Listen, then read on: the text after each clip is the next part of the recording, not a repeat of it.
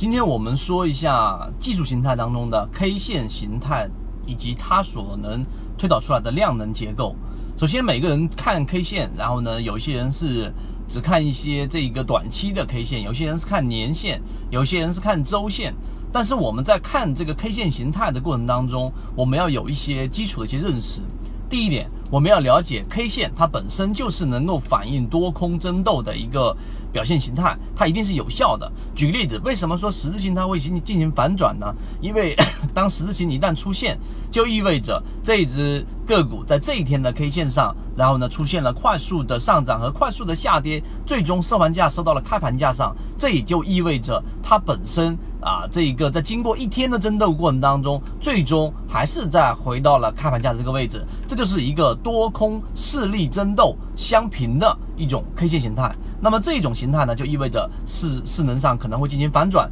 下跌过程当中就可能反弹，上涨过程当中就可能往下走。这是第一个基础的认识，K 线形态它一定是有效的，并且能直接反映出多空动能，这是第一点。第二点，你一定要去学会去看级别，因为 K 线它看的不同的级别所反映出来的 K 线的量能所能波及的范围是不一样的。举个例子啊，这样子去说你就明白了。如果你看的是年线，那么年线的这根 K 线出现了一个我们所说的这一种，例如说长上影线，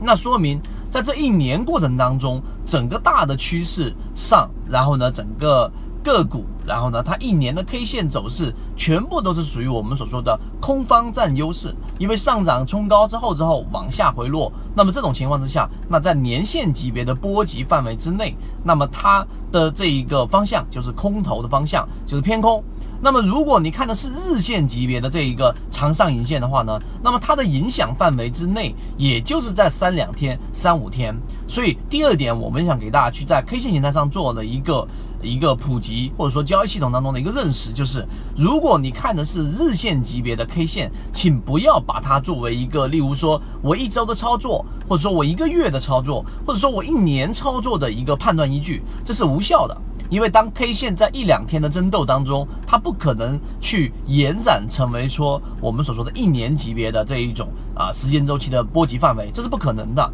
相反，如果你看的是一年线级别，你也不要把它作为你短线操作的依据啊。那那年线上它偏空，那么在短线上，哎，它一旦冲高了，可能我就会觉得有这个风险，那也是大错特错。因为当你去看年线级别的时候，你的视角是一年的周期，一年的周期它会有很多的月线。级级别、周线级别、日线级别，甚至有小时级别、六十分钟级别、三十分钟级别等等等等。所以这些认识上的范围，这就是缠论里面的一个精华。你必须要在你去看的这个级别当中去产生认识。所以看 K 线级别的话，我们认为做波段，你可能只需要看三到五个交易日的 K 线的形态来做一个趋势性的一个判断。例如说它是回档的，那么这种情况之下，只要有资金在流入，当它出现一个下影线，那么这种情况之下，一旦发出金叉就可以买入了。所以今天我们给各位去讲 K 线形态的量能波及，其中有两个核心。那么大家啊认真去听了之后，